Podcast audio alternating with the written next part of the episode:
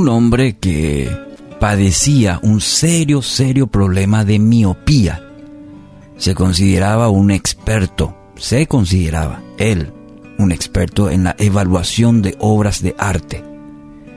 Bueno, dice que un día visitó una galería con su esposa y unos amigos. Y debido a que había olvidado los lentes en su casa, medio que no podía ver bien las pinturas es decir, con, con mucha claridad. Bueno, al detenerse ante lo que él pensaba era un retrato de cuerpo entero, este hombre no dudó en criticarlo y con cierto aire así de superioridad dijo, entre otras cosas, que el sujeto estaba vestido de forma ordinaria, andrajosa, y continuó así sus comentarios despectivos hasta que su esposa se dio cuenta, logró llegar hasta él, lo apartó así discretamente para decirle en voz baja, querido, querido, estás frente a un espejo. Mateo 7:3 ¿Por qué miras la paja que está en el ojo de tu hermano y no echas de ver la viga que está en tu propio ojo? El tema para hoy, deténgase antes de criticar. Amigos, Jesús nos enseña que debemos examinar nuestras motivaciones, nuestra conducta, antes de criticar a los demás. Estamos en tiempos donde quizás con esto de, los, de la herramienta de las redes sociales, la, la información instantánea, nos da parece poder para criticar todo lo que hay. Mayormente lo que nos molesta en otros son hábitos que no nos gustan de nosotros mismos. Es una regla, mayormente, mayormente. Es fácil para usted magnificar las faltas de otros y no fijarse en las propias? Esta es una, es una, una pregunta que constantemente debemos eh, para nosotros mismos, para mí, para examinarme, reflexionar. Si estoy con la regla constantemente midiendo a los demás, mientras no lo hago conmigo mismo.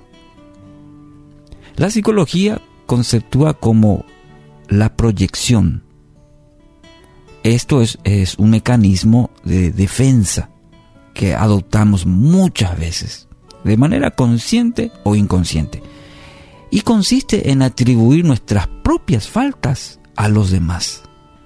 Es decir, yo proyecto mi problema, lo que me pasa, lo que me... Ese problema lo proyecto en los demás. Y es algo común en nuestros días. Muy común. Siempre tenemos algo que señalar de los demás, siempre habrá. De hecho, como seres humanos, falibles, limitados, tendremos eh, errores. Pero estar señalando siempre de los demás sin mirar para mí mismo, ah, hay cuidado. Es necesario que usted mismo se haga una autocrítica. Sería interesante la próxima vez que quiera criticar empezar juzgándose por uno mismo. Si es verdaderamente sincero, va a encontrar las motivaciones reales que lo conducen a ello. Y muchas de ellas, cuidado, muchas de ellas tienen que ver con usted mismo. Entonces así va a aprender a tolerar, va a aprender a perdonar las, perdonar las faltas de los demás. Esto es muy importante y encontramos en varios pasajes de la escritura el hecho de que el hecho de amarnos, tolerarnos, aprender a perdonar. Y cuando aprendemos a tolerarnos a nosotros mismos, a reconocer que somos falibles, que nos equivocamos, que tenemos que pedir perdón, entonces eso va a empezar a fluir naturalmente en nuestra vida cuando aprendamos con nuestra propia vida. Empezamos, empecemos con nosotros. Empiezo conmigo.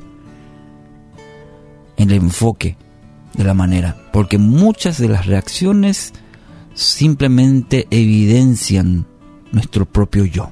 ¿Entiende? Es muy importante. Dice una frase, cuando te enfocas en juzgar la vida de los demás, quizás no te sientas satisfecho con la tuya. Mucho cuidado. Mucho cuidado. Así que hoy cambie la crítica destructiva, porque existe también la crítica que ayuda, que, edifica, que construye, pero creo que somos muy conscientes cuando la crítica es totalmente lo contrario, simplemente porque mi propio yo está insatisfecho, mi propio yo sufre. Entonces utilizo la crítica como un mecanismo de defensa.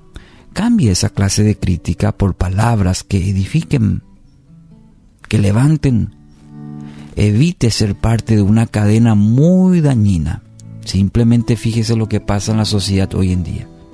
Quizás, quizás usted mismo sufre por gente que actúa de esa manera con usted, pero evite eso, siendo parte de una cadena que hoy mismo quizás se le presente en el día de la crítica, como una proyección simplemente de lo que nosotros a nosotros nos ocurre. Corte con ello, cambie eso por palabras. ¿Qué le parece? Si hoy en vez de crítica utilizamos palabras que levanten, que edifiquen, que animen a nuestro entorno. De lo contrario, el mayor perjudicado seremos nosotros. Que Dios nos ayude en este día para poder invertirlo, no en condenar, sino en amar como nuestro Maestro nos enseñó.